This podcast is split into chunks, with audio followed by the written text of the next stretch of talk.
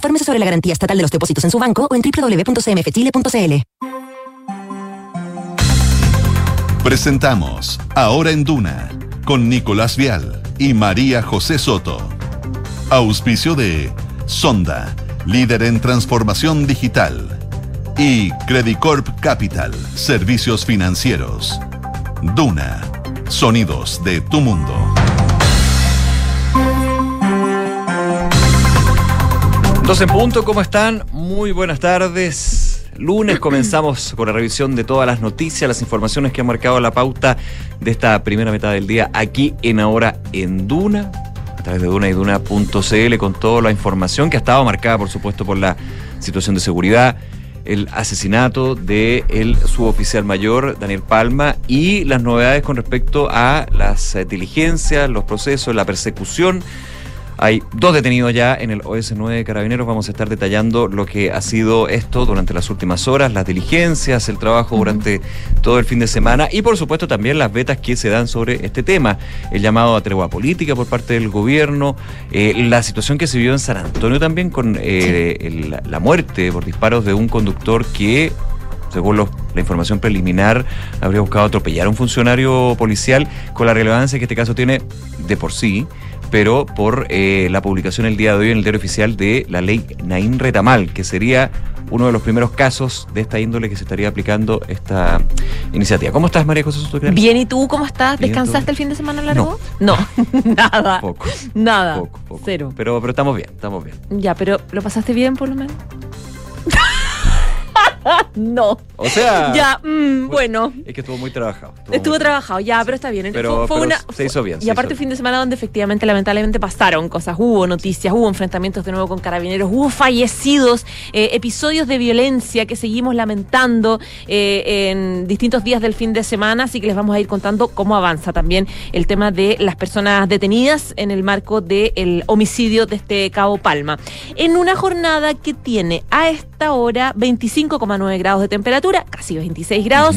Se espera un poquito que, que- que- que venga más temperatura, más sol, 29 grados eh, la máxima para hoy según la Dirección Meteorológica de Chile y para mañana extremas entre los 8 y los 27 em, grados. En todo caso, desde el miércoles van a bajar un poco más las temperaturas. Va a estar nublado, 23 grados la máxima. Imagínate, 23 grados, 23 es ya, un cambio. sí, ya, ya es más otoñal y, Sí. y el cielo cerrado se espera, pero desde el miércoles, digamos. Eh, por lo menos en Santiago, en la región metropolitana. Mientras que en Valparaíso también frío, 19 grados para hoy y mañana, por ejemplo, 17 grados máxima, nublado todo el día, lo mismo el miércoles, 17 grados eh, la máxima. Así que, eh, bueno, el, el ambiente otoñal ya viene en camino, pero estamos en ese momento en el que todavía hace calor y hace frío. Entonces Sí. viene Yo no sé. desabrigado y pasa frío. no se demora un poco en hacer el- el- la transición. Sí, Hacer el cambio de, de una época a otra. Bueno, ya, pero estamos en, estamos en otoño ya hace un- varias semanas en todo caso. Sí. Oye, hay temas eh, nacionales que vamos a estar siguiendo. Mañana, de hecho, se vota 40 horas en su último trámite en la Cámara de Diputadas y Diputados. Estaba revisando que en el Palacio de la Moneda, reunión entre la ministra del Trabajo y Previsión Social, Janet Cara, y el presidente Boric sobre ese tema. También reforma que estuvimos abordando aquí en Duna. Le vamos a estar contando cómo fue esa conversación. Y en materia internacional, eh, la tensión que se mantiene con respecto a China y Taiwán. De hecho, el ejército chino difundió una animación de ataques simulados contra Taiwán en lo que han sido ejercicios militares por parte del gigante asiático. También la polémica el fin de semana por el Dalai Lama. Qué raro que haya una polémica con el Dalai Lama, pero esta es de alto calibre por Sí. una imagen donde eh, besa a un niño, donde le da un beso a un niño, y la explicación de, mm, como de su oficina de comunicaciones como que fue peor ahí le vamos a estar contando cuál ha sido ese punto que se dio. Bueno, y como siempre, tenemos la pregunta del día eh, para que los invitemos a todos a que participen en nuestras redes sociales. Tiene que ver con eh, las elecciones del 7 de mayo. Menos de un mes. A los que no sepan, los que no se acuerden, lo que se les haya olvidado, lo tengan ahí como en el archivero de sus decisiones personales, políticas, etcétera. Eh, falta menos de un mes para las elecciones del Consejo Constitucional. Los consejeros, los 50 consejeros que vamos a elegir democráticamente para que comiencen a redactar eh, una nueva constitución. ¿Tú ya tienes a tus candidatos? Te dejamos cuatro alternativas. La primera, sí, claro, ya los tengo. La segunda, no conozco a mis candidatos. La tercera, estoy evaluando, es decir, conozco a mis candidatos y estoy pensando por quién votar. Y la cuarta, no me interesa este proceso de elecciones. Puedes votar desde ahora en nuestras redes sociales. Puede que no le interese, pero El voto obligatorio, acordarse. de Es eso. obligatorio, Sí, sí, sí. hay que ir. Y aunque se demore, te va a llegar una notificación. Aunque se demore dos años y medio, te va a llegar la notificación está- igual. Bueno, pero esa es otra historia. esa es otra historia. otra historia, que ya la vamos a hablar su de nuevo. jubilación. ¿Cómo está Kiki? Bien, ¿y ya ahora acá con nosotros. Hola, Quique. ¿Cómo están? Bien, ¿y tú? Bien. Oye, estaba pensando. ¿Qué pensaste? Sí. ¿Ya? Eh, para que no te llegue una, la notificación hay que ir a excusarse antes. No, no, ¿No? es la, la excusa te, se la das al juez. Al juez que te Ah, cite una vez a que declarar. notifique. Claro. Claro, una vez que. Y, y tú ahí llevas, por ejemplo, si estabas enfermo y tienes un, una, Un certificado. certificado médico, lo presentas ahí en ese minuto. Claro. Las excusas no, no, no Ahora, sirven cuando se esgrime el argumento de la distancia. Ahí sí. ahí claro. sí puede, ahí puede uno ir a, a carabineros para que te dejen la constancia de eso. Bueno, en su minuto lo vamos a estar revisando cuando ya se acerque. Vamos, a, claro. vamos a recordar siete. todos estos episodios. Sí, cuando- invitemos a participar primero, después Sí, vemos no, cómo- pero hay- Primero, hay- elija- primero vean si le tinca algún candidato. Bueno, el, el, el 7 fue viernes. Ahí comenzó la franja, de hecho. Sí. Ahí está bien cargada con hartas cosas. Así Que es. Podríamos estar analizando todo un programa. Bueno, ¿vamos con los titulares? Vamos.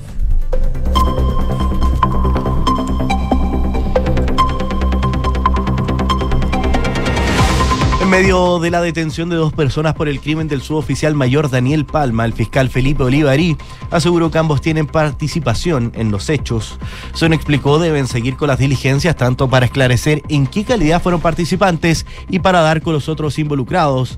Esta tarde se realizará la audiencia de formalización de ambos individuos. El general director de Carabineros, Ricardo Yáñez, aseguró que el carabinero que abatió a un delincuente en San Antonio, después de atropellar a su compañero en labores, tiene todo su respaldo, no solamente institucional, sino que también el apoyo jurídico de la institución.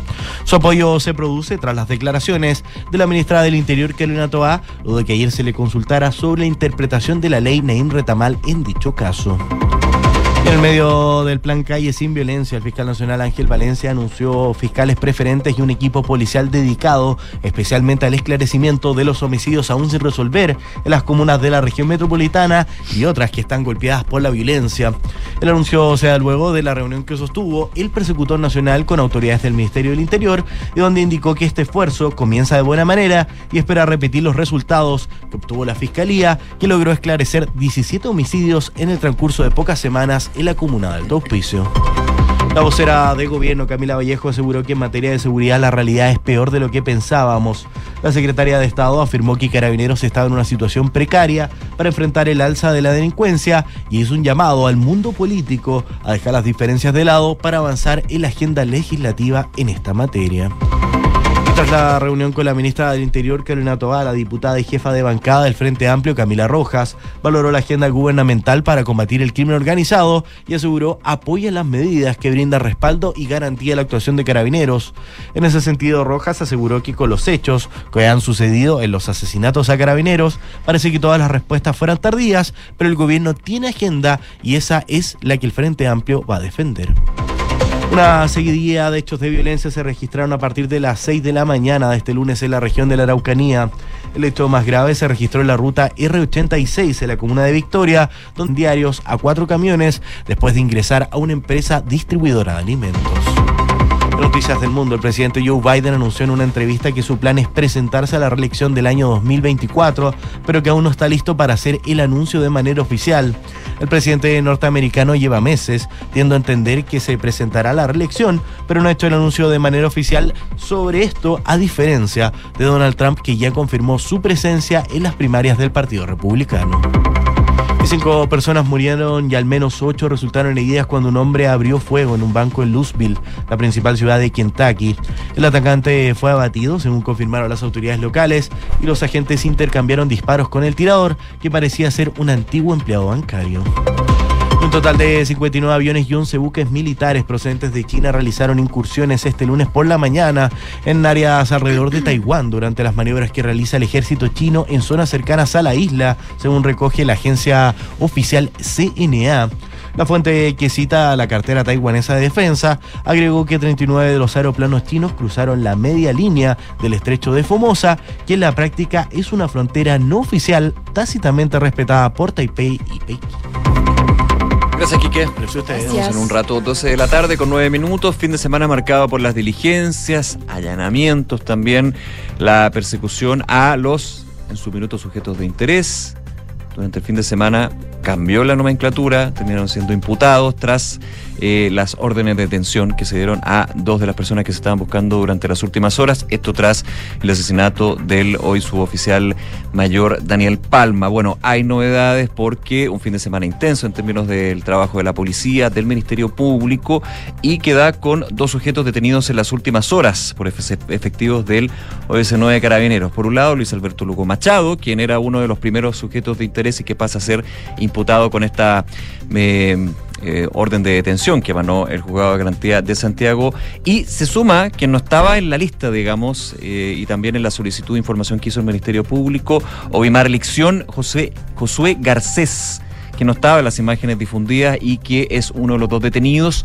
Eh, esto ha ido evolucionando, por supuesto, se han conocido más detalles de lo que fue el operativo, el procedimiento, por ejemplo, de este segundo sujeto que se llega a, se le llega en un minuto al OS9 a declarar y en cuestión de horas pasa de testigo a dar declaración a ser uno de los eh, detenidos por este caso. Hay que ver cómo toda la información se va a ir dando durante la formalización que se va a efectuar en las próximas horas ahí en el Centro de Justicia, pero ahí en ese lugar se encontró el pasaporte de Luis Lugo en ese entonces. Entonces son cosas que han ido evolucionando. Están linkeadas. De hecho, eh, hace un ratito, para ir actualizando la información, el fiscal a cargo, Felipe Oliva, Orivari, aseguró que eh, Garcés y Lugo, los dos detenidos, tienen participación en los hechos, detallando que se deben seguir con las diligencias para establecer en qué, calidad fueron partícipes.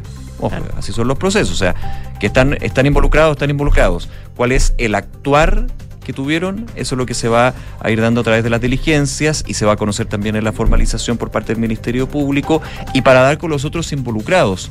Carlos Cortés, que uno de los primeros sujetos de interés que también se mandó una orden de detención durante el fin de semana y otros sujetos de interés para la policía. Eh, son dos personas detenidas entonces con orden de detención, con visos y presunta participación en el crimen del Cabo Palma, decía durante la mañana el OS9 de Carabineros, el fiscal Olivari, sumando, eh, añadiendo que en la tarde, en la audiencia de formalización, se van a dar todos los antecedentes y ahí se va a poder demostrar, a juicio del Ministerio Público ante el tribunal, las evidencias que se tienen al momento y las diligencias que estarían pendientes, tanto para los imputados que no han sido detenidos, tenemos uno que estaría identificado y que también mantiene orden de detención, que sería, como decíamos, Carlos Cortés. Se están haciendo diligencias, dijo el fiscal, para identificar a los otros participantes y detener a Cortés dentro del tiempo inmediato, pero de todas maneras se confirmaba que los dos detenidos en las últimas horas tienen participación en los hechos que terminaron con el asesinato del suboficial Daniel Palma Yáñez. Y tú sabes que uno de los identificados, el que mencionaste, mm. Ovimar Licción Josué Garcés Briseño, tenía otro nombre. Eh, recordemos, fue uno de los dos detenidos por esta presunta implicancia en el homicidio de Daniel Palma. Él tenía otro nombre en 2020. Según un documento de la Intendencia Regional de Tarapacá eh, de ese año 2020, este sujeto tenía el nombre de Arlixon. Se lo cambió a. Ovimar Licción eh, y mantenía una orden ya de expulsión en ese mismo año. Y este mismo documento dice que esta, esta persona tiene nacionalidad venezolana, ingresó por un paso clandestino eh, por la provincia de Tamarugal, eludiendo los controles policiales de la frontera. Y el mismo texto señala que la PDI em, va a ser la expulsión siempre que no existan causas pendientes en su contra y si las hubiera cuando cumpla respectiva pena. Eso decía el informe de 2020. Claramente esta persona no la detuvieron. Eh, Garcés Briseño fue eh, ubicado en un domicilio en Nuevo Imperial, en comuna de Quinta Normal, y según los antecedentes entregados durante la mañana, sus huellas dactilares fueron ubicadas en el auto utilizado el día del crimen. Todo, como dices tú, en total investigación. En un contexto en el que además, como les adelantábamos, pasaron cosas también complejas el fin de semana. Una de ellas fue el sábado, una una persona de 19 años, eh, un hombre de 19 años que falleció luego de recibir el disparo de un carabinero que intentó atropellarlo para evadir una fiscalización. Algo que podría haber terminado en, eh, claro, eh, podría haber terminado en el mismo episodio que hemos lamentado en los últimos días, que ha sido también para evadir fiscalizaciones. Esto pasó en Yoyeo, en San Antonio, cuando eh, esta persona implicada no, no, quiso, digamos, parar al control, inició una marcha de su auto, aceleró, chocó contra la patrulla, embistió eh, contra carabineros y eh, su compañero, digamos, el otro carabinero tuvo que hacer su arma de servicio para, para dispararle al conductor. El conductor, por lo tanto, falleció. eso generó un debate, hubo una declaración de la ministra del Interior que hoy día retrucó el general director de carabineros Ricardo Yáñez, que fue consultado por este caso y por los dichos de la eh, ministra del Interior, Carolina Toa, que dijo habría que ver en qué circunstancias fue eh, que él decidió disparar, si fue para defenderse, para defender de un atropello o fue para evitar que saliera eh, escapando, digamos. Dijo el, y eso generó dudas respecto de si está apoyando o no Claro, el rol de carabinero. la oposición. Claro, eh, lo que dijo Yáñez hoy día fue, no me puedo referir respecto a las declaraciones que hace una autoridad y sobre todo a la cual yo dependo, pero sí puedo señalar que conversé con el funcionario y los antecedentes que manejo por parte de la investigación que se han llevado a cabo en San Antonio es que tiene todo mi respaldo, no solamente institucional, también todo el apoyo jurídico y entendemos que el uso eh, que hizo el carabinero del arma fue para defender a un funcionario que estaba en ese minuto siendo aprisionado eh, por el otro vehículo que quería arrancar, decía Yáñez en Dependencias hoy del OS9 de eh, Carabineros. Entendemos que uso us- eh, eh, hubo uso legítimo de la fuerza para proteger la vida. Y acá, eh, claro, entra la nueva ley Nain Retamal, de hecho, de manera retroactiva, eh, que se puede aplicar. Esto, ¿por qué respondió él? Porque la ministra del Interior, Carolina Toa, habló el domingo en, en Mega Noticias, donde dijo que si el disparo que hizo ese carabinero en San Antonio fue para evitar que atropellara a un carabinero, es otra cosa, es una cosa. Pero si fue cuando el vehículo iba huyendo para evitar la huida, es otra. La autoridad dijo que ella no juzga y que eso lo va a tener que definir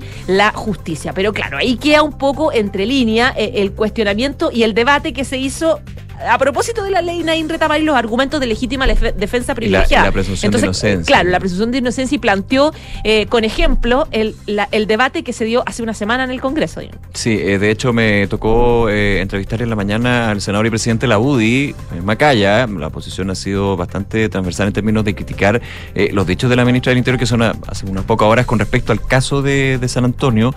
Y ella ya le explicaba que daba un mal precedente. Yo le comentaba, bueno, pero efectivamente la ministra tiene razón en un punto, pues aquí es el juez quien tendrá que dictaminar, dictaminar efectivamente y los antecedentes determinar si el disparo fue por eh, la integridad física de él o su compañero o fue para evitar que escapara, digamos. Ahora, según lo que uno eh, intuye, digamos, de las declaraciones del general director de Carabineros, sería el primero, más que el segundo. Pero igualmente el senador Macaya me decía, bueno, pero hace dos semanas recordemos que la misma ministra del Interior dijo que el uso del arma también se tiene que aplicar para evitar cuando una persona está escapando. Claro, digamos. porque no podemos, dijo, no podemos dejar hacer que nuestras policías no, no, no actúen y finalmente las personas escapen. Ese fue como el argumento que dio y en se esa puedan cometer más delitos a, a partir de, del no haber actuado ahí. Entonces, ahí hay, hay un tema, evidentemente, va a ser bien relevante lo que suceda con este caso en particular, porque se aplicaría, eh, y lo confirmaba ayer el subsecretario Monsalve y también el ministro de Justicia Luis Cordero, eh, la nueva ley Nain Ratamal, que fue publicada el día de hoy. Ahora, eh, los hechos son antes de la publicación, pero de todas maneras explicaba, se explicaba que en términos de penales hay un efecto retroactividad. Entonces se estaría aplicando y ver, evidentemente, cómo se toma desde eh, el magistrado o magistrada que vea el caso. Principalmente porque va a ser el primero con la norma ya en vigencia. Ese es el punto. Así que es bien, bien relevante ese punto. 12 con 18, a propósito de este tema, hay declaraciones también eh, en la noche, en Tolerancia Cero de CNN Chile, de la ministra de vocera de Gobierno, Camila Vallejo, varios temas, pero que evidentemente uno de los que eh, la, entrevista fue la situación de seguridad, eh, la, situación de los funcionarios carabineros que han muerto en muy poco tiempo, tres, en menos de un mes, y eh, el llamado que ha hecho el Ejecutivo el día jueves tras varias reuniones, entre ellos con los partidos políticos, desde eh, la UDI hasta el Partido Comunista, donde ahí se restó republicanos, dijo que en realidad lo que querían era que esto funcionara más bien en enviar proyectos de ley que se aprobaran, más que las conversaciones y la foto. Ese fue el argumento que entregó en su minuto el senador Edwards. Eh, y tras esta cita, a nivel político, eh, se hablaba de una tregua. Tregua para abordar de lleno con urgencia lo que es el tema de seguridad. En esta tónica, la ministra vocera de Gobierno reconoció que la realidad de carabineros es peor de lo que pensaban a propósito de la crisis de seguridad. Eh, la ministra Vallejo dijo, teníamos sobre la mesa la información sobre el déficit de las policías o el avance de la violencia de los delitos, el alza de los homicidios, el narcotráfico. Por ejemplo, apuntaba en materia migratoria, les tocó asumir, dice, con una crisis en materia de migración, pero claro, en el despliegue del gobierno hacia las fronteras de la zona norte se dieron cuenta que la situación era más precaria de lo que ellos pensaban. Cuando uno asume el poder ejecutivo, dice la ministra eh, vocera de gobierno en esta entrevista en Serene Chile, va encontrando cosas que nadie te las contaba y eso implicó un reforzamiento de mucho mayor de lo que teníamos presupuestado en nuestra agenda de seguridad. En ese sentido, recordó los 1.500 millones de dólares que destinó el gobierno para fortalecer la agenda de seguridad, esto tras el asesinato del de eh, suboficial mayor eh, Palma. Carabineros está en una situación más precaria de lo que pensábamos, que estaba en todo sentido y por eso ha habido un fuerte incremento del presupuesto, no solo para Carabineros, dijo, sino para las instituciones que tienen que estar al día en materia de persecución del delito, eh, no obstante sosteniendo que el programa del presidente Boris tenía una agenda de seguridad ya incorporada, pero que se ha ido modificando. Eh, apuntada con esto cierro, se decía la ministra Vallejo, se ha tratado de instalar que el tema de seguridad es nuevo para el gobierno, que hay una especie de reacción del Ejecutivo frente a los hechos de violencia. Eso está muy alejado de la realidad. El presidente de la República, dijo Vallejo, ya siendo candidato, asumió un compromiso con la agenda de la seguridad. A partir desde mayo de 2022 empezó a desplegar una serie de acciones. 12 del día, 20 minutos. Y todo eso pasa en el contexto también de sondeos de opinión pública que están evaluando el minuto a minuto y cómo la opinión pública estamos en general recibiendo las noticias y todo lo relacionado con los temas de seguridad y los últimos episodios de, violencia. Hay un resultado de la encuesta Plaza Pública Academ que reveló que, por ejemplo, la, esta encuesta semanal, digamos, va midiendo el pulso de, eh, eh, de la opinión pública frente a las cosas que van pasando. La aprobación de carabineros llegó al 79% según CADEM, que es la más alta desde que la institución fue medida por primera vez en septiembre de 2015. El sondeo corresponde a esta primera semana que pasó, digamos la de abril, dio cuenta de que la policía uniformada subió tres puntos desde la última semana, quedó como la tercera institución mejor evaluada del país, eh, bajo bomberos, que tiene un 99% de aprobación, y la PDI, con un 85% de respaldo ciudadano. Más atrás quedaron la Armada, la Fuerza Aérea, el Ejército, el Registro Civil, CERVEL, Banco Central, Servicio de Impuestos Internos y municipalidades. Mientras que las organizaciones o instituciones peor evaluadas, eh, bueno, lideran el Tribunal Constitucional, el TC, tiene un 23% de apoyo, sufrió una baja de 15 puntos, los tribunales de justicia 20%, el Congreso es el peor evaluado de todas las instituciones, 18% de respaldo. CADEM eh, aclaró que esta encuesta se hizo el martes y miércoles antes del asesinato del eh, carabinero Daniel Palva, por lo que este hecho no tuvo injerencia en el resultado de esta semana. En cuanto a los partidos políticos, los mejores evaluados son el Partido de la Gente, el PD que tiene un 32% de eh, apoyo, seguido por RN 31, UDI 29, Partido Republicano 28%. En el otro extremo se ubicó el Partido Liberal, que tiene un 18%, el Partido Comunista un 15%. La encuesta también reveló la aprobación del presidente Gabriel Boric del 30% en la primera semana de abril, el mismo registro que en el último sondeo realizado. Y la desaprobación en su gestión quedó en un 65% de rechazo. Los políticos mejor evaluados. En primer lugar, José Antonio Cast, un 17%, Evelyn Matei, un 10%, Rodolfo Carter, un 7%, eh, como los líderes con mayor preferencia eh, como eventual candidato presidencial. De todas maneras, un 43%, lo que es una baja de 11 puntos, afirmó que por ahora no tiene ningún candidato o no respondió a la pregunta. 12 de la tarde con 23 minutos. Por supuesto, seguimos muy atentos a lo que tiene que ver con la situación y la investigación por el asesinato de eh, suboficial Palma, la formalización que se va a dar durante la tarde, los antecedentes que se vayan conociendo y, por supuesto, también las reacciones judiciales, políticas, sociales en términos de las eh, materias de seguridad. Vamos con un tema, eh, tú comentabas, José, fin de semana largo y vuelve el lunes y característico también hay un balance de fin de semana que es bastante negativo, lamentablemente tengo que decirlo, porque hubo 14 muertos en accidentes viales en carreteras de 610 siniestros que eh, contabiliza Carabineros en estos días. Eh, hubo eh, la jefa de la zona tránsito, carreteras y seguridad vial, general Marcela González, detalló que de estos 610 siniestros viales eh, cerró con 14 víctimas fatales que representan un 30% menos que en el año 2022, igual fecha 2022. Hubo 447 lesionados, un 27% menos también que el año pasado. Negativo porque hay víctimas fatales y eso, aunque sea 1, 2, 3, 14, siempre hay que tomarlo en consideración, pero si uno hace el balance estadístico, por lo menos hubo una baja con respecto a el fin de semana largo de Semana Santa del año pasado. Además, informó Carabineros que se detuvo a 136 personas que conducían en estado de ebriedad y a 40 que lo hacían bajo la influencia del alcohol. Esto producto de 11.092 exámenes para la detección de alcohol. Así también se realizaron 479 narcotest, se registraron 115 infracciones respecto del no uso del sistema de retención infantil, con eso siempre, y se notificaron 258 personas que no eh, hicieron uso del cinturón de seguridad. Respecto al regreso a la ciudad, entre ellas Santiago, Carabineros dijo que durante el viernes en la mañana estuvo mucho más alto el flujo en la ruta 68. El flujo avanzó, pero eso implicó que los tiempos de viaje se aumentaron hacia la costa. Esto en el comienzo de este fin de semana largo. Eh, se desplegó Carabineros a lo largo del país, realizando controles vehiculares en las principales rutas y vías secundarias, realizando 65.000 controles vehiculares, de los cuales hubo que denunciar a 2.058 vehículos que no respetaron los límites de la velocidad, aparte del balance que entregó Carabineros en las últimas horas.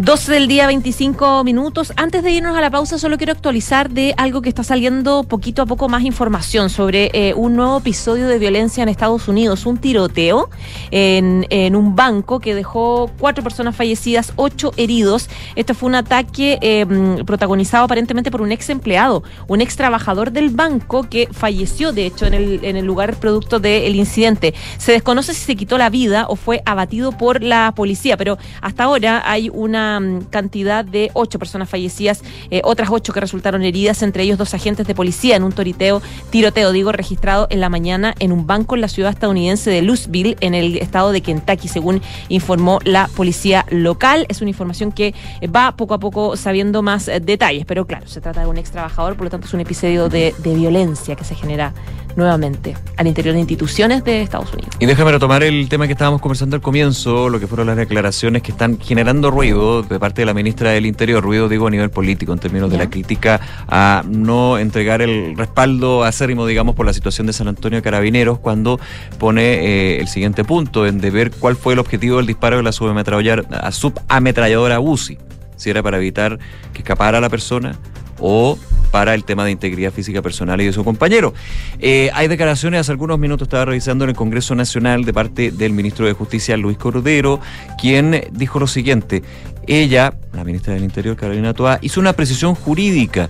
Si es un caso de huida, es la hipótesis del artículo 411 del Código de Justicia Militar. Entonces va por ese lado lo que ha sido la explicación del gobierno sobre esta frase que igualmente en el entorno y el tema, como se ha estado desarrollando, ha generado ciertas esquilas. De hecho, eh, leía al diputado Jorge Alessandri, eh, diputado Jorge Alessandri, presidente de la Comisión de Seguridad de la Cámara de Diputadas y Diputados, quien de hecho estuvo reunido hace algunos minutos con el fiscal Ángel Valencia y el diputado del PS, Raúl Leiva, que es presidente de la Comisión de sí. Constitución. Hay varios temas, entre ellos lo que fue el anuncio del Ministerio Público sobre solicitar en casos de detenciones a migrantes sin identificación, migrantes irregulares sin identificación, la solicitar la prisión preventiva. Que eso también podría requerir algunos cambios normativos que desde las comisiones estarían evaluando. Eh, el eh, diputado Alessandri sobre el tema que yo estaba comentando antes pedía explicaciones de parte de la ministra del Interior sobre ese punto en particular, lo que fue su declaración al respecto. Bueno, el eh, ministro de Justicia en el Congreso de esta hora dice y especifica que hay una precisión jurídica en los dichos de la ministra del Interior, que no hay que verlo, uno entendería por sus dichos, desde una apreciación más bien de opinión. O sea, una precisión jurídica, precisión que tiene que establecer, obviamente, la justicia en ese caso cuando se haga el control de detención y formalización al respecto. Más que, más, más que nada cuando se dé el caso, digamos, efectivamente hay, y, y aplicando lo que va a ser la ley en retama.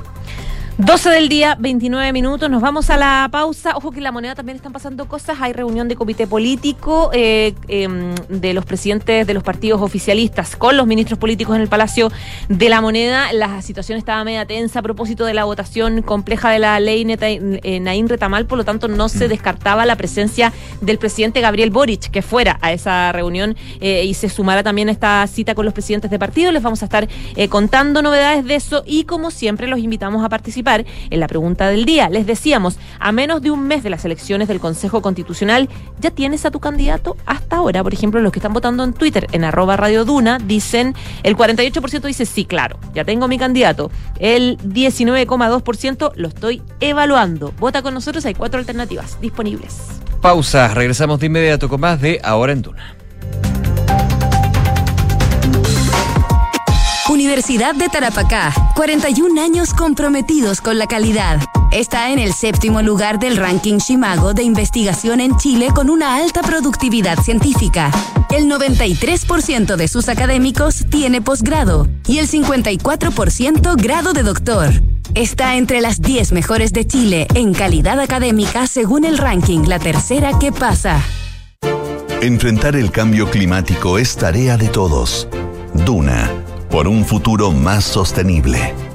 En una ceremonia realizada en las obras de construcción del Hospital Provincial Marga Marga, en la comuna de Villa Alemana, en la región de Valparaíso, el Servicio Nacional de la Mujer y Equidad de Género ha entregado a Acciona el sello Iguala Conciliación, en reconocimiento a sus buenas prácticas laborales con equidad de género. La compañía fue la primera empresa constructora en certificarse en la norma chilena que establece los requisitos que se deben cumplir para avanzar en igualdad de género y conciliación de la vida laboral, familiar y personal. Ambas distinciones reconocen el compromiso de la compañía para reducir las brechas, barreras e inequidades de género, promoviendo la inclusión de mujeres en la industria de la construcción. Acciona expertos en el desarrollo de infraestructuras para descarbonizar el planeta. Somos GTD y sabemos que cada empresa, sin importar su tamaño, tiene múltiples necesidades. Por eso, diseñamos soluciones que se adapten a sus desafíos y, por sobre todo, que nos permitan poner nuestra tecnología al servicio de cada una de sus metas. En GTD, creemos en las empresas y las acompañamos día a día, porque en el camino hacia el éxito vamos juntos. GTD. Hacemos que la tecnología simplifique tu vida. Celebremos la historia del salmón que le pone color a nuestra mesa. Historias que nadan en el sur de nuestro Chile, pero se cuentan en todo el mundo. Las que disfrutamos crudas, ahumadas, al horno o a la plancha. Historias de miles de chilenos que contra la corriente nos enseñan cómo hacer que las cosas pasen. Celebramos las historias que hacen de Chile un país de oportunidades, para que nadie se quede atrás. Sofofa, junto a sus empresas. 140 años trabajando el Chile que viene. ¿Qué es innovar para ti? En Anglo American creemos que innovar en minería es cambiar para mejorar, es desafiar los límites para desarrollar nuevas soluciones que mejoren la vida de todos. Y lo hacemos desde la minería, siendo pioneros en el desarrollo del hidrógeno verde, utilizando electricidad 100% renovable en todas nuestras operaciones, fomentando la diversidad al interior de nuestros equipos o adquiriendo agua desalinizada para compartirla con las comunidades vecinas. Anglo American, desde la innovación, lo cambiamos todo. Conoce más en chile.angloamerican.com.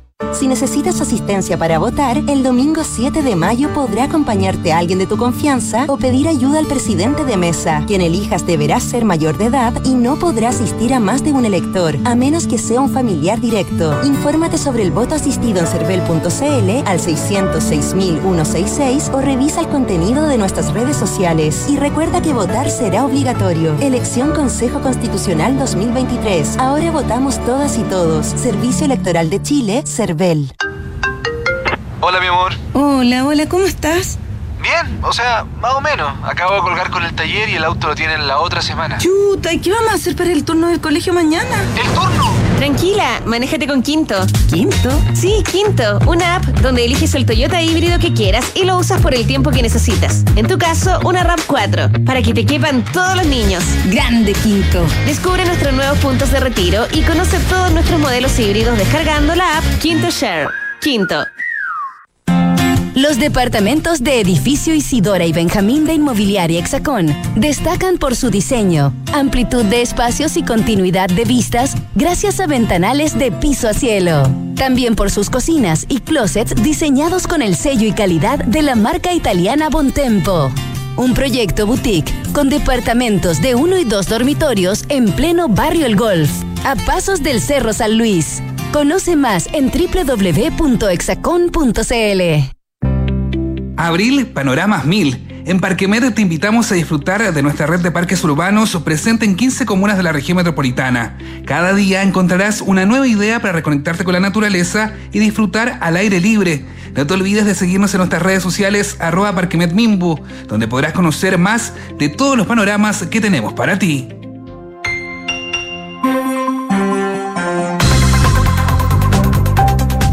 12 de la tarde con 34 minutos. Estamos en ahora en Duna y vamos con noticias internacionales del último, de los últimos, las últimas horas, de hecho. Sí, de hecho, esto se lo habíamos adelantado antes de la pausa, un tiroteo en Estados Unidos que dejó al menos cinco personas fallecidas. Eh, Todavía no está eh, 100% confirmada la cantidad de, muertos, pero esto pasó hoy día en un banco del centro de, de la ciudad de Louisville, en Kentucky, en Estados Unidos. Y entre las víctimas mortales hay está el propio atacante que tenía una eh, conexión con el sitio del suceso, que era este banco. Eh, Paul Humphrey, el segundo a cargo del Departamento de la Policía de la ciudad, eh, asegura que el tirador era un empleado o era un ex empleado en el Old National Bank. Esto se hizo posible que el sospechoso pudiese entrar a la sucursal bancaria a eso de las ocho y media de la mañana, antes de que ésta incluso abriera sus puertas, es decir, tenía acceso a entrar al banco y, como trabajador y no como, como usuario. La respuesta de la policía fue clave para evitar que fuera mayor la tragedia que ya dejó a ocho personas heridas, dos en situación muy crítica y hasta ahora eh, cinco eh, fallecidos. Los agentes llegaron a la sucursal bancaria tres minutos después del primer disparo, o sea, con una rapidez bien, una rapidez bien impresionante. El departamento de policía informó en una conferencia de prensa local que los dos heridos se encuentran en una situación eh, muy crítica. Eh, dos de las ocho personas que han sido trasladadas a los hospitales eran agentes de policías que respondieron al llamado de emergencia. Uno de estos está siendo operado de emergencia y se debate entre la vida y la muerte. En un video publicado en las redes sociales puede escucharse, de hecho, el ruido de los disparos dentro de la oficina bancaria. Tirador activo en el banco, grita uno de los, de los, de uno de los policías a los peatones. La rueda de prensa dejó claro cómo un suceso de estos puede impactar una ciudad de tamaño mediano como Louisville, de eh, cerca de 600 mil habitantes. El gobernador de Kentucky, el demócrata Andy Brecher, eh, señaló que tiene dos amigos entre las víctimas del lunes. Esto es horrible. Tengo un amigo muy cercano que no lo ha logrado hoy y otro quien tampoco ha podido, dijo el político al borde de las lágrimas. Esa era la sucursal bancaria, de hecho, del mandatario. La policía norteamericana informó en un primer momento vía Twitter que el tirador había sido neutralizado y en la conferencia de prensa, sin embargo, las autoridades no especificaron si el atacante murió por la respuesta de la policía o simplemente se quitó la vida después de encontrarse acorralado por las policías. Después de la muerte de este tirador, la zona fue declarada fuera de peligro. El incidente ocurrió en una de las partes más concurridas de la ciudad, a pocos metros del estadio de béisbol, eh, casa de un popular equipo de ligas menores. Louisville, la ciudad más grande de Kentucky, se encuentra junto al río Ohio, en la frontera natural con el estado de Indiana. 12 de la tarde con 37 minutos, lo comentábamos al comienzo del programa, indignación internacional causó un video dado a conocer en que se muestra al Dalai Lama dándole un beso a un niño. Después se entregaron más detalles y la situación era más compleja y la explicación no ha dejado a todos conformes, digamos. A través de un comunicado, el líder espiritual del budismo tibetano lamentó el daño que su petición pudo haber provocado tanto al niño como a su familia. ¿Qué es lo que pasó? Eh, en una, una, actividad, el eh, Dalai Lama le pide a un niño que le chupe la lengua, momento que se viralizó en redes sociales y generó indignación alrededor de todo el mundo. Ante este hecho, a través de sus redes sociales, por ejemplo Instagram, el líder espiritual hacerlo también en algunas instancias político, eh, señalaba lo siguiente. Ha circulado un video que muestra un encuentro reciente en el que un chico joven le pregunta a su santidad el Dalai Lama si puede darle un abrazo. Su santidad desea pedir disculpas al niño y a su familia, así como a sus muchos amigos de todo el mundo por el daño que sus palabras han causado. Y aquí es lo que como que ahí complica. Dice, su santidad a menudo bromea con las personas que conoce de manera inocente y juguetona, incluso en público y ante las cámaras, lamenta el incidente. Este video, que comenzó a circular el domingo, se puede ver al Dalai Lama compartiendo con un niño durante una actividad en India, en el marco de un evento, en un, de un evento perdón, de la Fundación M3M. De pronto el líder espiritual le da un beso en la boca al niño, tras lo cual le pide chúpame la lengua. Esto mientras el niño sonríe de manera nerviosa. nerviosa. Sí, como se puede ver en el video. Eh, esta es la polémica en torno a la figura del líder espiritual. eh, pero ya vino, ya han habido otras. Más bien por los dichos, más que los hechos. Eh, por ejemplo, en julio de 2019 también debió el Dalai Lama ofrecer disculpas tras decir, a modo de broma, que su- si una mujer llegara a ser Dalai Lama tendría que ser atractiva. Eso ya más del dicho, digamos, de la declaración, pero esto ya mm, como que ha generado una indignación bastante, bastante grande. Así que ahí sigue, sigue la polémica con respecto a la figura del Dalai Lama en eh, materia internacional. Parece que las disculpas no fueron suficientes. Claro, aparte habla, a veces bro- es bromista o juguetón. pero- Juguetón. ¿Qué es eso? Ser juguetón. Qué palabra más rara, además. Claro, en algún minuto uno pensaba, bueno, será alguna tradición de, pero no, no, no era eso. 12 del día, 40 minutos. Seguimos revisando información internacional. El ejército chino difundió una animación de ataques simulados contra Taiwán y planteó cómo sería de hecho un bombardeo. El Comando de Teatro del Este del Ejército Popular de Liberación de China publicó una breve animación de ataques simulados en Taiwán en su, eh, su cuenta de WeChat que demuestra o muestra misiles eh, disparados desde tierra, mar y aire hacia el territorio de la isla con dos de ellos explotando en llamas cuando supuestamente alcanzan sus objetivos en esta simulación. Es el video de una nueva muestra de la agresividad del régimen de Xi Jinping frente a la isla. Fue publicado mientras Beijing hacía tres días de simulacros de bloqueo aéreo y naval alrededor de Taiwán con un portaaviones chino uniéndose a las patrullas de combate. China afirmó que había puesto a prueba sus capacidades militares integradas en condiciones reales de combate, habiendo practicado ataques de precisión y bloqueo de la isla que Beijing considera suya. Beijing anunció maniobras el fin de semana después de que la presidenta de Taiwán regresara a Taipei tras una reunión en Los Ángeles con el presidente de la Cámara de Representantes de Estados Unidos, Kevin McCarthy. El lunes, el ejército chino afirmó haber contemplado con éxito los ejercicios y haber probado exhaustivamente, dicen las capacidades de múltiples unidades. Los ejercicios con fuego chino eh, interrumpieron los vuelos y la navegación en una de las rutas marítimas más transitadas para el comercio mundial. Sin embargo, a diferencia de lo que pasó en agosto, cuando Beijing hizo unos simulacros similares, la navegación y el tráfico marítimo han continuado en gran medida con normalidad. Sin embargo, claro, el susto es importante. Las maniobras se, se centraron en la Fuerza Aérea y Taiwán informó de 200 vuelos de aviones de guerra chinos en los últimos tres días alrededor de su isla. La cadena estatal eh, china CTV, eh, citando al Ejército Popular de Liberación, afirmó que los ejercicios simulan el aislamiento conjunto de Taiwán, así como oleadas de ataques simulados contra objetivos importantes de la isla. El Ejército Popular de Liberación chino declaró que sus portaaviones eh, participan por primera vez en estas maniobras que rodean Taiwán y mostró este video de un avión de combate desplegando de la cubierta del buque en una publicación a la plataforma de, eh, de medios sociales donde se generan estas supuestas explosiones en Taiwán, generando evidentemente pánico en la población. 12 de la tarde con 42 minutos. Y en cosas curiosas de Elon Musk, aquí hay otra nueva, que tiene que ver con Twitter, por supuesto. eh, y es bien curiosa igual, pero tiene su explicación. A ver, eh, en las oficinas centrales que tiene eh, la red social, eh, en uno de los letreros, él mismo llegó y con pintura blanca borró la W de Twitter y la dejó como Twitter. Le borró la W. Esto lo publicó de hecho en sus redes sociales, en, en- en su cuenta de Twitter evidentemente, eh, para que se mezclara con el fondo, solo se puede leer la versión modificada del nombre. Según Elon Musk, y aquí está la explicación, legalmente la compañía no puede remover ninguna parte del letrero para modificar el nombre Twitter que se muestra al público, por lo que su solución al problema fue pintar, pintar la letra W del mismo color blanco del fondo, así que se sigue mostrando el nombre de la empresa sin alteraciones mayores. Pero se lee Twitter, no Twitter. Pese a que el uso de la pintura es la fórmula a la que llegó Elon Musk, diferentes fotos tomadas por usuarios y que fueron publicadas en la red social muestran que también se intentó cubrir la W con una pieza de plástico de un color similar al fondo del letrero. Pero se nota totalmente eh, el letrero afuera de las oficinas centrales de Twitter, se nota perfectamente que hay una W. Ese sería el motivo por el cual el dueño del edificio en el que funcionan las oficinas centrales de la empresa, que es arrendado, mostró su descontento e indicó que era una obligación legal de la compañía mostrar su nombre.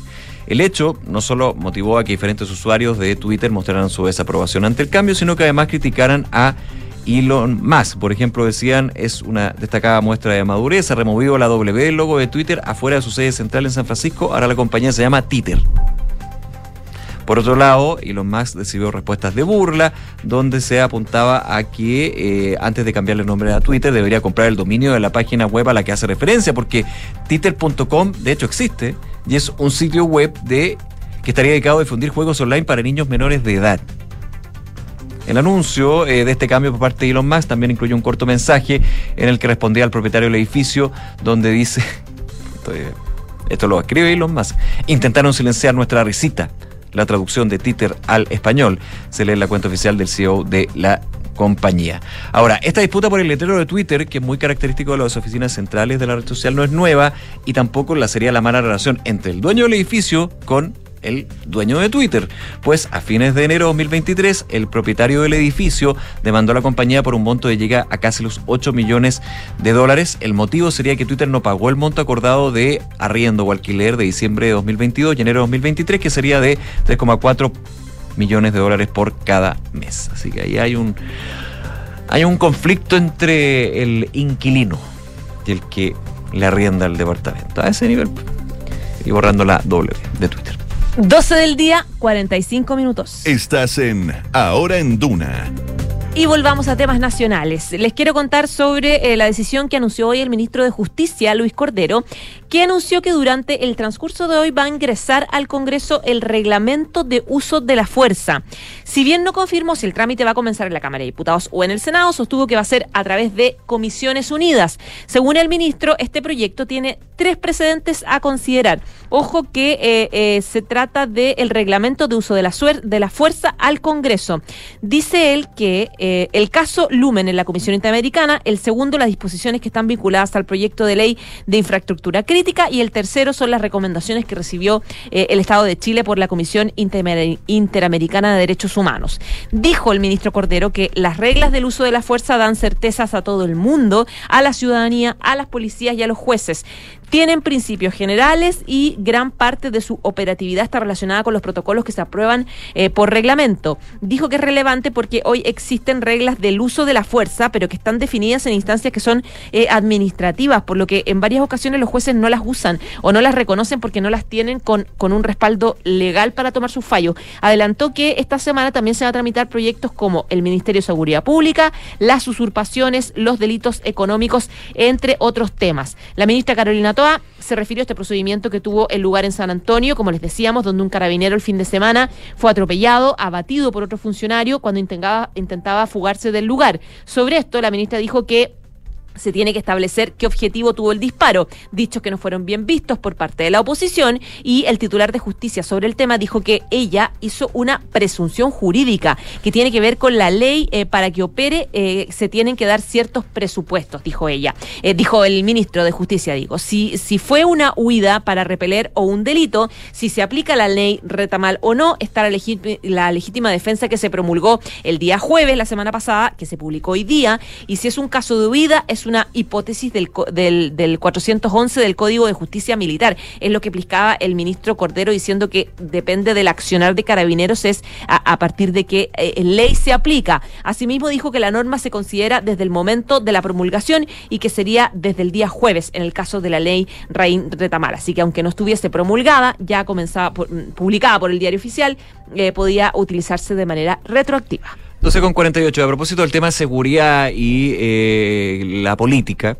Recordemos que eh, reuniones del presidente Boric, lo comentábamos al principio del programa, donde se hablaba de una tegua política y donde la oposición se decía, era una frase como que se acuñó entre varios parlamentarios y líderes de partido, que ellos no están en guerra con el gobierno, pero que la tregua debería partir por casa, digamos, por el oficialismo.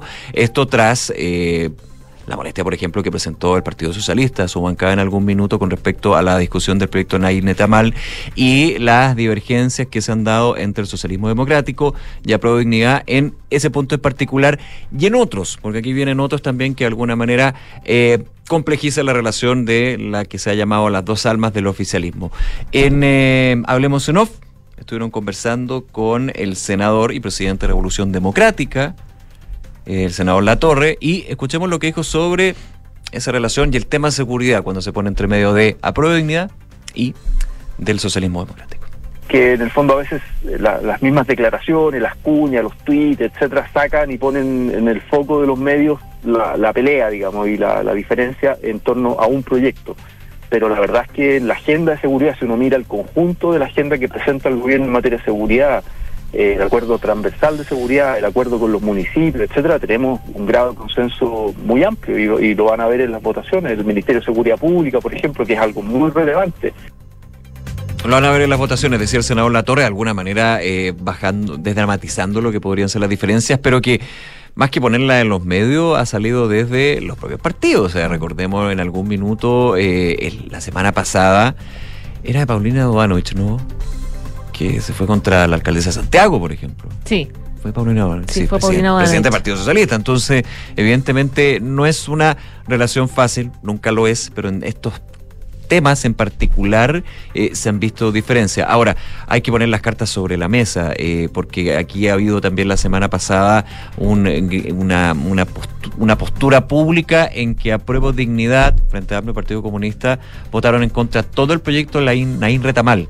No, habían temas donde habían divergencias críticas, fundados o no, por parte de los parlamentarios y parlamentarias, por ejemplo, con el artículo 7, que era la clave también del proyecto, o sea, no, no era cualquier artículo, que hablaba de la legítima defensa privilegiada, que se llegó a un acuerdo entre eh, los senadores de oposición y el gobierno y que finalmente termina con el despacho y no llegar a comisión mixta en ese caso. Oye, solamente quiero actualizar respecto de lo que pasó el fin de semana, el sábado en San Antonio, con la muerte de esta persona en manos de carabineros. Habló su papá, el, el papá de este joven abatido en San Antonio, y acusó a carabineros de, de- de usar una fuerza desmedida. De hecho, el hombre dijo que el auto de su hijo no tenía, eh, eh, no tenía los papeles al día, así que a lo mejor eso lo asustó. Pero no era que carabineros, no era para que carabineros usara una UCI, dice el papá de este joven fallecido en medio de este operativo de carabineros en Yoyeo, que generó estas declaraciones de la ministra del Interior, etcétera. Eh, Francisco Toro señaló que el personal uniformado usó fuerza desmedida contra estos jóvenes. Eh, esta persona tenía 19 años, falleció luego de ser baleado por carabineros durante este procedimiento policial y eh, lo que hizo este joven, Toro, eh, intentó evadir un control atropellando a un carabinero, lo que derivó en el uso de las armas de servicio por parte de carabineros y lo que tenemos en debate hoy día. Eh, según... eh, el papá de este, de este joven fallecido eh, dice que su hijo no estaba cometiendo delitos, que tenía ese auto que era su esfuerzo, que no tenía los papeles al día, así que a lo mejor eso lo asustó, pero no era, dijo, para que Carabineros usara una UCI en su contra. Según el papá del joven, había conversado porque quería reparar el auto, no era un delincuente, por lo tanto fue un exceso, es la reacción que tiene el padre de este joven fallecido por el accionar de Que pone un Carabineros. segundo ahí porque son antecedentes importantes y, y- y también te llevan a poner la, la pelota en el piso. Yo eh, durante la mañana me acordaba de un hecho en particular. Si lo quieres ver desde el punto de vista de ahora tenemos a la oposición criticando a la ministra del Interior porque dice podría haber sido por esto o por esto. ¿Quién define eso? La justicia, la investigación del Ministerio Público. Con la legislación las aprobada. con la legislación aprobada, por supuesto, que las instituciones funcionen. ¿Y por qué es importante? Porque yo me acordaba, no quiero empatar, pero sí poner en contexto que hay que ser mesurado en este tipo de hechos, porque son graves, que son muy complejos, porque aquí ahora tiene otro antecedente que entrega al padre del hijo que, evidentemente, si esos antecedentes son así, presentará eh, las querellas correspondientes y tendrá que pasar a- ahí a un ámbito judicial. ¿En qué sentido? Recuerdo que también ¿Recuerdas tú ese carabinero en el centro de Santiago, en una manifestación, varios tipos pegándole en el suelo, Sí. hace uso de su arma de servicio y la mala pata que le llega a un tipo de delivery? En primera instancia hubo sectores que condenaron el hecho. Pero afortunadamente había registro vis- audiovisual que Ya, se vio como pero la primera reacción fue fue condenar, claro. la primera reacción fue A y finalmente el resultado fue C. Entonces, por eso hay que dejar eh, el- eh, cabeza caliente, el minuto, entendiendo lo terrible que ha sido la muerte de Carabinero, el tema de inseguridad, pero dejemos que... Que avance la investigación. Sí, por eso hay fiscalía, por eso hay eh, también en una democracia está el derecho a que se presente una versión y otra, y que finalmente se contraste y se diga cuál fue la realidad. Eso. O sea, yo no estoy defendiendo los dichos de la ministra, pero entiendo a qué va. Lo que no, no, no defiendo es la reacción inmediata.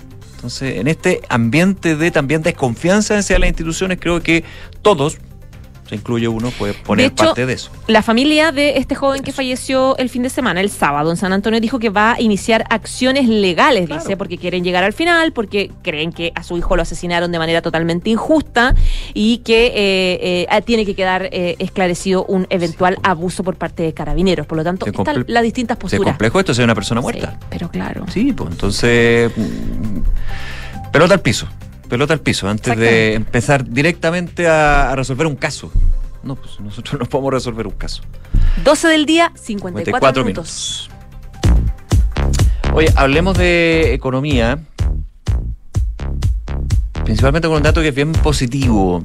Ahí hay, hay que tomarlo como, como una buena noticia porque según la balanza de comercio exterior que entregó el Banco Central, Chile registró en marzo el superávit comercial mensual más alto en casi 16 años. La balanza comercial alcanzó en el mes un superávit de 2.000 tengo el dato acá. Aquí está. 2.906 millones.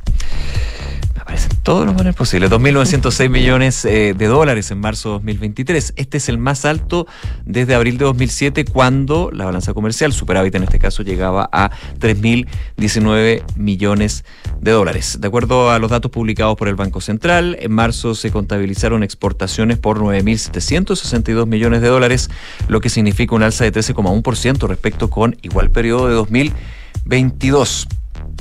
El incremento de los envíos eh, viene de la mano de la minería, que representó más de la mitad de los bienes que se exportaron alrededor de 5.883 millones de dólares, lo que significa también un incremento de 21,9% del sector. Estamos haciendo la comparación con 2022. Ojo, porque uno pensaría, claro, está el tema de la frontera cerrada logística. No, ahí se estaba entrando a normalizar, entonces había una situación que es más de comparación a, por ejemplo, 2020-2021. El, eh, el avance del sector minero se debe a la buena noticia que el cobre volvió a crecer tras un año de caídas. En marzo, el principal producto de exportación nacional alcanzó una expansión superior a 9,9%. En tanto, el hierro y el oro registraron caídas, fue el carbonato de litio y el concentrado de molibdeno, los productos mineros que también estuvieron detrás del alza del comercio exterior, registrando aumentos comparativos de 140 y 174,3% y 400% respectivamente, no solamente minería, también, eh, y aquí la nota negativa, el sector agropecuario, silvícola y pesquero tuvo una caída eso sí, baja de 0,4% frente a igual mes, marzo del año anterior. Baja explicada por las frutas, que si bien registraron alzas en uvas y manzanas, arándanos, que es un producto muy importante en el sector, tuvo un retroceso de 57,7% y las paltas anotaron una caída, insisto, en exportaciones de 61,8%. Ahora, sobre importaciones rápidamente, en marzo fueron, llegaron a un total de 6.855 millones de dólares, cayendo 17,3% respecto a igual periodo de 2022. Este es el sexto mes consecutivo que va a la baja las importaciones al país, los datos que entrega el Banco Central. Y sobre el dólar, a esta hora contarles que si el jueves, porque el viernes fue feriado, llegaba a 820 pesos con un alza de 10 pesos con 25 centavos, ahora está cayendo, pero bastante poquito para lo que fue el alza del día jueves. Un peso con 40 centavos cae 0,17% a la baja, llegando a 818 pesos con 60 centavos el dólar. Oye, solamente contextualizar un poco eh, que hubo declaración hoy día de la ministra del Trabajo. Conversamos con ella en Dunan Punto, con la ministra del Trabajo, quien se refirió a el eventual sexto retiro, porque la próxima semana se, se mm, ¿cómo se llama? Se cumple el día 14. Ya se cumple un año desde el último rechazo a el retiro del, al nuevo intento de retiro de los fondos de pensiones. Y en conversación con eh, Duna en Punto, ella habló sobre esta posibilidad. Dijo, esperamos que se rechace, creemos que ha sido sumamente claro los efectos que han tenido en los retiros en la economía y habló también de la reforma previsional. Espera un acuerdo transversal, dice los contenidos de la propuesta están más lejanos de lo que pensamos, no hay consistencia con la seguridad social, eh, por lo que eh, valoramos que una vez en Chile, una vez me- que presentemos la propuesta, tengamos algo de dónde partir, dice a propósito de sentarse en la mesa. Esto fue lo que dijo. Sin duda, eh, convencer es una de las tareas, comunicar es otra, pero conversar es fundamental en esto. Nadie tiene la posibilidad de hacer un pacto previsional en un país sin que concurran todas las fuerzas políticas. Y yo creo que ese es el principal aprendizaje que hemos sacado de estos últimos ocho años. Declaraciones de la ministra quien hablaba sobre esta posibilidad y también sobre la aprobación eventual del proyecto de 40 horas semanales que el gobierno espera tenerlo ya Se vota mañana. pronto. Claro, se vota mañana, el gobierno ya ha ido avanzando en todos los trámites, espera mañana ya finalmente su aprobación y ojalá anunciarlo ya eh, en el contexto del 1 de mayo, Día del Trabajador. Así es. 12 de la tarde con 59 minutos. Hacemos una pausa, pero antes, como siempre, recordamos la pregunta del día aquí en Ahora en Duna. A un mes de las elecciones del Consejo Constitucional, ¿ya tienes a tu candidato? Hasta ahora el 45,9% dice, sí, claro, ya tengo mi candidato. El 16,2% no conozco ni siquiera los candidatos que me corresponden. Y el otro 16,2% dice, lo estoy evaluando. Nos va- eh, vamos a una pausa. Regresamos de inmediato con más de Ahora en Duna. En Credicorp Capital nos centramos en ser aliados estratégicos de nuestros clientes para cumplir sus objetivos con nuestro portafolio de inversiones de carácter global. Siente la confianza invaluable de contar con asesores financieros que le agreguen valor a tus decisiones. Conoce más sobre nosotros en credicorpcapital.com. En Sonda, trabajamos para que disfrutes tu vida, impulsando la innovación y el desarrollo de soluciones que acompañen la transformación digital de las organizaciones de hoy. Cuenta tú también con el respaldo, agilidad y eficiencia del líder en transformación digital de la región. Conócenos en sonda.com. Porque en Sonda trabajamos para que disfrutes tu vida. Sonda. Make it easy. Compra tu Metrobolsa solo hasta este viernes 14 de abril y ahora hasta un 50% en calefacción. Asegura la tuya en metrobolsas.cl y elige la que más te acomode. Metrobolsas de Metrogas. Calefacción bajo control. Bases de la promoción Venta Metrobolsas 2023. Disponible en www.metrogas.cl slash bases y guion medio promociones. Soy Cory Harrison y mucho tiempo pensé que para tener un buen negocio solo había que hacer papeleo hasta que descubrí falabella.com. Dios, adoro este sitio. Si tienes una marca o emprendimiento, regístrate gratis y comienza a vender en el nuevo falabella.com. Falabella.com. Todos pueden vender donde todos buscan comprar. Si tengo poco apetito, ¿puede ser un virus de estación? ¿Cómo dejar de tener la nariz congestionada? ¿Mm? Dolor de garganta y fiebre. ¿Qué puedo tomar? El buscador no alivia tus síntomas ni da tratamientos correctos. Evita el autodiagnóstico y atiéndete en el servicio de teleurgencia de Clínica Alemana. Atención rápida y oportuna para adultos y niños, de lunes a viernes de 8 a 23 horas. Reserva tu hora en clínicaalemana.cl. Teleurgencia, si es tu salud, es la alemana. Construir un futuro mejor es una responsabilidad que compartimos todos. Mientras más países adoptan medidas para reducir las emisiones de carbono, la demanda de productos y servicios esenciales para el crecimiento económico sigue en aumento. No es fácil, pero son recursos como el cobre producido por BHP en Chile los que ayudan a hacerlo posible. El futuro está aquí. Descubre cómo en bhp.com slash mundo mejor. La tercera y GFK te invitan a Chile 3D 2023, el lanzamiento del estudio y premiación más importante sobre marcas y estilos de vida en Chile. Descubre cuáles son las marcas de excelencia y las más valoradas por los chilenos en cada categoría. Nos vemos en Chile 3D 2023, el permanente desafío de transformación de las marcas. Síguelo en vivo el martes 11 de abril a las 9 a.m. por latercera.com. Auspicia Chilevisión. ¡Felicidades! Puedes escoger el premio que quieras. ¡Ay, quiero ese! No, eh, ese. No, mejor el de al lado. ¡Ay, no sé cuál elegir! A veces no importa si le sigues dando vueltas, pero a la hora de invertir es mejor Scotia Fondos, que cuenta con toda la solidez y respaldo internacional que tiene Scotia, donde puedes invertir de manera fácil a través de la app o web y un grupo de coaches expertos te guiará según tu perfil de riesgo y objetivos. Toma la mejor decisión. Invierte en Scotia. Infórmese de las características esenciales de la inversión en estos fondos mutuos establecidas en sus reglamentos internos y scotiabankchile.cl. Infórmese sobre la garantía estatal de los depósitos en su banco en cmfchile.cl. Marca registrada de Bank of Nova Scotia, utilizada bajo licencia. Con Talana, la más completa plataforma digital de recursos humanos, ahorras tiempo y costos. Simplifica tus tareas del día a día con las soluciones del ecosistema de Talana. Dedícale tiempo a lo que más importa, los equipos y las personas que lo conforman. Únete a las miles de empresas que ya han digitalizado su área de recursos humanos con Talana. Conoce más en talana.com.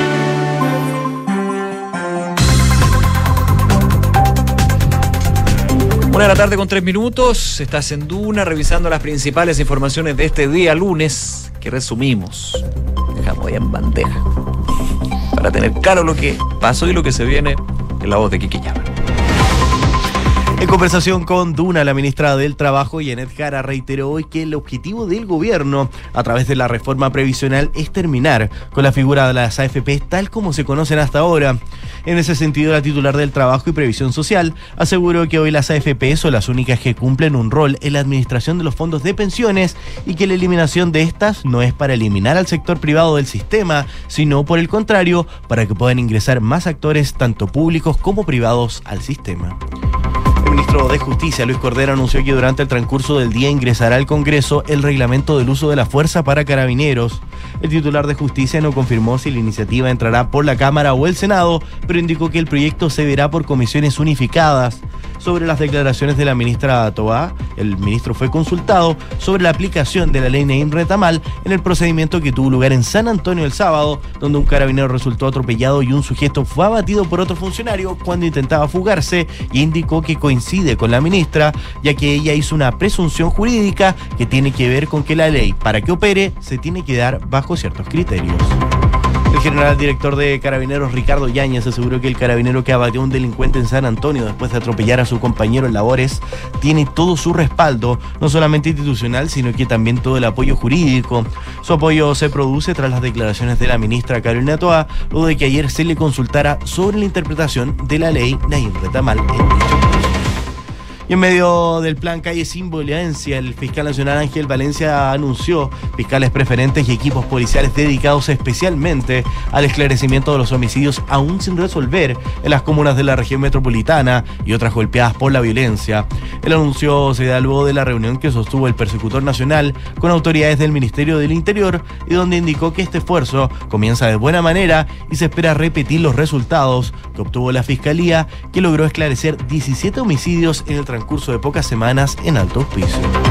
El presidente de la UDI, Javier Macaya, y el secretario general de Renovación Nacional, Diego Chalper, reprocharon que la titular de Interior dijera que se debía establecer el objetivo que tuvo el disparo, con el cual un carabinero abatió a una persona que atropelló a otro uniformado en San Antonio. En ese sentido, el senador Macaya indicó que hay ambigüedad entre lo que se quiere hacer y lo que se declara que se va a hacer y finalmente lo que se hace, asegurando que el carabineros necesita un respaldo mayor. El presidente Joe Biden anunció en una entrevista que su plan es presentarse a la reelección del año 2024, pero aún no está listo para hacer el anuncio oficial. El presidente norteamericano lleva meses diciendo y dando a entender que se presentará a la reelección, pero no ha hecho el anuncio oficial sobre esto, a diferencia de Donald Trump, que ya confirmó su presencia en las primarias del Partido Republicano. Gracias, Quique. Que te vaya muy bien. Una de la tarde con seis minutos. Y revisamos la información que subimos en horas de la mañana, donde se reportaba la detención de dos personas ligadas a la muerte del carabinero Daniel Palma Yáñez, quien fue asesinado durante un procedimiento policial en el centro de Santiago. Fue poco a poco saliendo más información al respecto. El OS9 de Carabineros detuvo a estos dos eh, sujetos relacionados con este asesinato. La captura de ambos se produjo durante un operativo hecho en las últimas horas en la comuna de Quinta Normal. Eh, se trata de uno de los tres sujetos cuyas caras fueron difundidas la semana pasada eh, como sujetos de interés. Él fue identificado como el venezolano Luis Lugo. El otro aprendido fue eh, identificado como Obimalicción Garcés Briseño, también venezolano. Carlos Cortés, cuya identidad se reveló el jueves, se mantiene todavía prófugo. El primero en caer fue Garcés, que fue encontrado en una habitación donde también estaba el pasaporte de Lugo. El primero fue llevado voluntariamente a una unidad policial donde prestó una declaración. Luego de tomarse sus huellas, se le posicionó en los dos vehículos usados durante el crimen del suboficial mayor Palma. Los aprendidos fueron llevados a una unidad policial para luego pasar a control de detención y se espera que en minutos se entregue más detalles sobre la captura también de ambas personas, información que está en desarrollo luego de este informe que da la Fiscalía respecto de la detención de estos sujetos. Claro, la audiencia de formalización se va a dar más detalles, digamos, de las pericias que ha desarrollado Carabineros, el OS9, el OS7 también durante todo el fin de semana, eh, también el Ministerio Público y eh, las medidas cautelares que se estarían solicitando desde la Fiscalía para estas dos personas. Así que vamos a estar muy atentos también a eso y las repercusiones que tenga este caso en particular. Eh, oye, y a propósito de esto y todo lo que se ha generado por la terrible muerte de los últimos de los últimos mártires de carabineros producto de eh, uso de armas de fuego y también cuál es la garantía que tienen para poder actuar los funcionarios policial en general, no solamente carabineros, sino también gendarmería, y en algún minuto también se habla de las Fuerzas Armadas, es que eh, se anunció que durante eh, las próximas horas se ingresará en el Congreso el reglamento del uso de la fuerza. Recordemos que esto ya había sido anunciado por el Ministerio del Interior, pero cambia el el plan, pero podríamos decir, de las autoridades cuando se hace este, se suman estos elementos del proyecto de ley Retamal al proyecto Naín, que también consideran esto en términos de legítima defensa privilegiada, regla de uso de la fuerza también en ese punto. Bueno, eh, durante las próximas horas, si es que no próximamente, en los próximos minutos, digamos, estaría ingresando al Congreso. No se sabe si al Senado o la Cámara de Diputados. Esto lo eh, confirmó el ministro de Justicia y Derechos Humanos, que está justamente en eh, justamente estaba en el Congreso, eh, Luis Cordero. Si bien no confirmó el trámite, comenzaría, si eh, comenzaría por una u otra, sostuvo que será a través de comisiones unidas. Según Cordero, este proyecto tiene tres precedentes a considerar. El caso Lumen en la Comisión Interamericana, el segundo las disposiciones que están vinculadas al proyecto de ley de infraestructura crítica y el tercero son las recomendaciones que recibió el Estado de Chile por la Comisión Interamericana de Derechos Humanos. Explicaba el ministro de Justicia que las reglas de uso de la fuerza dan certezas a todo el mundo, a la ciudadanía, a las policías y a los jueces tiene principios generales y gran parte de su operatividad está relacionada a los protocolos que se aprueban para el por reglamento. Asimismo dijo que es relevante porque hoy sí existen reglas de uso de la fuerza existen, pero están definidas en instancias simplemente administrativas, por lo que en ocasiones, explicaba el ministro, los jueces no las usan o no las reconocen porque no tienen respaldo legal. Y eso fue parte también de la discusión en el Congreso del proyecto Naín Retamal. Eh, en algún minuto lo decía el gobierno de llevar a el Código de Justicia militar y desde la oposición elevar a lo que era el, tema penal probablemente tal. Eh, adelanto que esta semana también se van a tramitar proyectos como el Ministerio de Seguridad Pública, que recordemos busca crear el Ministerio de Seguridad Pública y separarlo de las funciones de interior propiamente tal en términos de jefe o jefa de gabinete, en este caso la ministra del Interior. También eh, proyecto de ley sobre usurpaciones, delitos económicos, entre otros. Además, eh, se refirió el ministro de Justicia a las declaraciones que entregó ayer la ministra del Interior sobre el procedimiento que tuvo lugar en San Antonio, donde eh, un sujeto fue abatido por otro funcionario cuando intentaba fugarse del lugar, esto en medio de una fiscalización. Recordemos que la ministra Toa dijo que se tiene que establecer qué objetivo tuvo el disparo. Eh, el titular de justicia indicó que ella hizo una presunción jurídica que tiene que ver con que la, con que la ley para que opere se tienen que dar ciertos presupuestos. Si fue una huida o para repeler un delito, si se aplica a en Retamal, dijo el ministro, está la legítima defensa que se promulgó el jueves y que se publicó hoy. Si es un caso de huida, explicaba en la hipótesis del 411 del Código de Justicia Militar, entonces se aplica otra normativa si es que se da el caso en ese sentido. Una de la tarde y 11 minutos. Y en esta jornada un sujeto fue detenido en la comuna de Villarrica, la región de la Araucanía, que tenía una orden de aprehensión vigente en el marco de la ley antiterrorista. Se trata de un individuo que era parte de la llamada primera línea para el estallido social y está vinculado al lanzamiento de bombas Molotov en Plaza Baquedano durante ese periodo.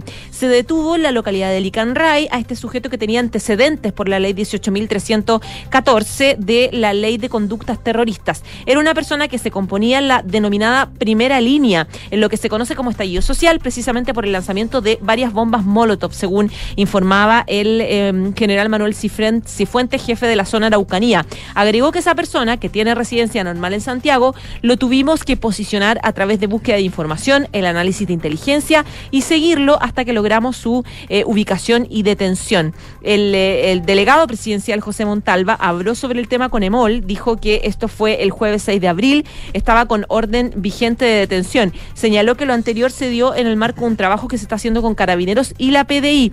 De manera adicional, se afirmó que este sujeto se llama César Yañez Santana. Se hace un trabajo de pesquisar a los sujetos de interés policial e ir deteniéndolos en distintos sectores. Entonces se va haciendo un trabajo de inteligencia y con carabineros para estos sujetos de interés. Eh, policial en grados de compromiso altos con delincuencia, en este caso de terrorismo. Sin embargo, y pese a la orden vigente, el Tribunal de Santiago solo ordenó que se presentara ante el juzgado dejándolo en libertad y no ordenando su traslado por ahora a la región metropolitana. Una de la tarde con 13 minutos. Durante la mañana, muy atento por supuesto a la detención de estos dos eh, presuntos implicados en el asesinato del suboficial Palma, pero se dio también en el marco de reuniones con las autoridades del Ministerio del Interior y el fiscal nacional aquí en Valencia. De hecho, se reunió Valencia con el subsecretario del Interior, Manuel Monsalve, y también el de Prevención del Delito, Eduardo Vergara, para coordinar acciones con miras a implementar la intervención en 30 comunas en el marco del plan Calle Sin Violencia. Recordemos que fue anunciado el día jueves en la mañana por la ministra del Interior, que es un plan que se adelanta en términos de tiempo y que busca la intervención de 30 comunas del país en términos investigativos, penales y luego de recuperación de espacios públicos. Al término del encuentro, el fiscal nacional destacó que esta reunión tuvo como objetivo dar mayor efectividad a la persecución penal, aumentar los patrullajes, policiales en términos de este plan y los controles y fiscaliz- fiscalización de armas, además de buscar prófugos de la justicia e intervenir los barrios. El fiscal Valencia aseguró que se busca replicar acciones implementadas en la comuna de Alto Hospicio. De hecho, se está aplicando mucho el ejemplo de Alto Hospicio hace pocas semanas donde se intervino que sería de alguna manera el, el símil de lo que va a ser este plan a nivel nacional, donde explicaba el fiscal, se lograron esclarecer 14 de 17 homicidios que estaban sin resolver y que permitirá reducir la tasa de homicidios. Eh, apuntaba el fiscal nacional que eh, como consecuencia de este trabajo de colaboración se espera tener resultados similares a los obtenidos en altos pisos algunas semanas. Eh, así también se mostró confiado en que el trabajo en conjunto con las policías, fiscales y el Ministerio del Interior eh, están dedicados especialmente al esclarecimiento de homicidios y delitos violentos y que van a permitir reducir de forma muy significativa, dijo la tasa de homicidios, sin esclarecer en esas comunas. Están confiados, fue una reunión muy provechosa y productiva, apuntó.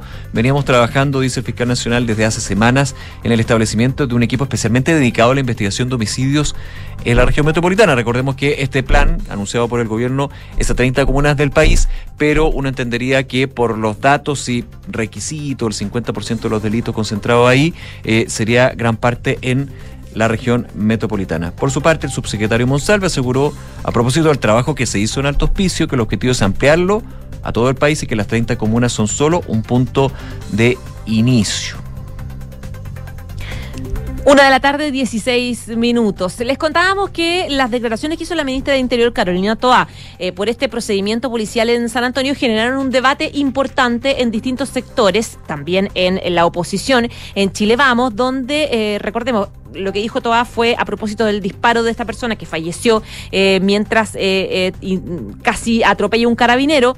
Dijo Toa que si el disparo fue para evitar que atropellaran al carabinero es una cosa, pero si fue el vehículo, si fue cuando el vehículo iba huyendo para evitar la huida es otra. Se tiene que establecer el disparo, qué objetivo tuvo y si es evitar una lesión o muerte de una persona o una huida. Al respecto, por ejemplo, el presidente de la UDI, Javier Ma- Macaya, dijo que si Carabineros tiene que demostrar un accionar de buena fe, cuando posterior a un atropello e intento de asesinato a un carabinero se usa el arma de fuego, bueno, cerremos por fuera entonces, si esa es la mirada que hay que tener en materia de seguridad. Nuestros carabineros necesitan ser empoderados y necesitamos respaldo para la institución, decía Macaya, y agregó que hay una ambigüedad entre lo que se quiere hacer y lo que se declara. Eh, carabineros necesita mayor respaldo, decía eh, el senador a propósito de los dichos de esta ministra del Interior.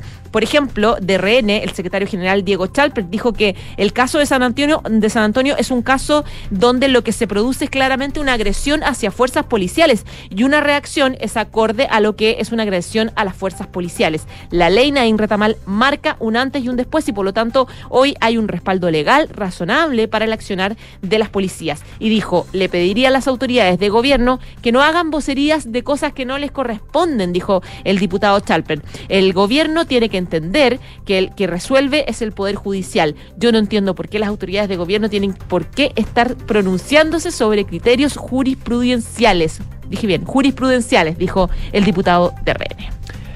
Una de la tarde con 18 minutos. Antes de irnos, informaciones desde la región de la Araucanía, porque la Corte de Apelaciones de Temuco revocó la resolución, la resolución adoptada en marzo ordenando la prisión preventiva para ocho militares, ojo con esto, acusados de tortura en el marco del denominado estallido social. Esto a raíz de eh, hechos que afectaron a dos civiles que en octubre de 2019 fueron detenidos en medio de una manifestación y luego trasladados a las inmediaciones del cementerio municipal, donde, según lo que consta en las querellas y en la investigación, los funcionarios del ejército habrían simulado un fusilamiento.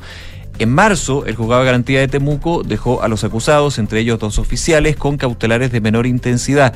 Sin embargo, eh, tras un recurso presentado por la defensa de las víctimas, la segunda sala de la Corte de Apelaciones de Temuco revocó esta resolución ordenando prisión preventiva de los implicados. En esta causa participan además como creyentes el Instituto Nacional de Derechos Humanos, investigación en contra de dos tenientes, tres sargentos, uno de ellos en retiro y dos cabos del ejército. Así que eh, atención ahí con lo que se vaya dando por esta información. Finalmente se revoca lo que había sido la medida inicial de la justicia y se decreta prisión preventiva para ocho militares acusados de tortura eh, a manifestantes, haber simulado un fusilamiento en el cementerio municipal de Temuco, esto en el contexto de la año 2019 el estallido social.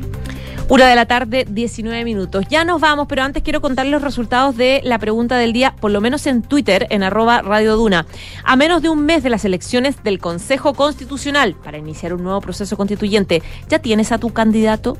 El 46,3% dijo sí, claro, ya lo tengo elegido. El 17,1% dice no conozco a los candidatos. El 22% dice no me interesa. Y el 14,6% dice sí los conozco, pero estoy evaluando. Puedes votar con nosotros durante todo el día. Corp Capital es un holding dedicado a la prestación de servicios financieros con presencia en Colombia, Chile, Perú, Estados Unidos y Panamá. Conoce más en creditcorpcapital.com. Y la transformación digital de tu negocio nunca estuvo en mejores manos. En Sonda trabajan para que disfrutes tu vida, innovando y desarrollando soluciones tecnológicas que mejoran y agilizan tus operaciones. Conócelos hoy. Sonda, make it easy. Una de la tarde, 20 minutos, nos vamos, pero quédese con nosotros en Radio Duna. Ya vienen las cartas notables de Bárbara Espejo y una nueva edición de Información Privilegiada. Chao, chao.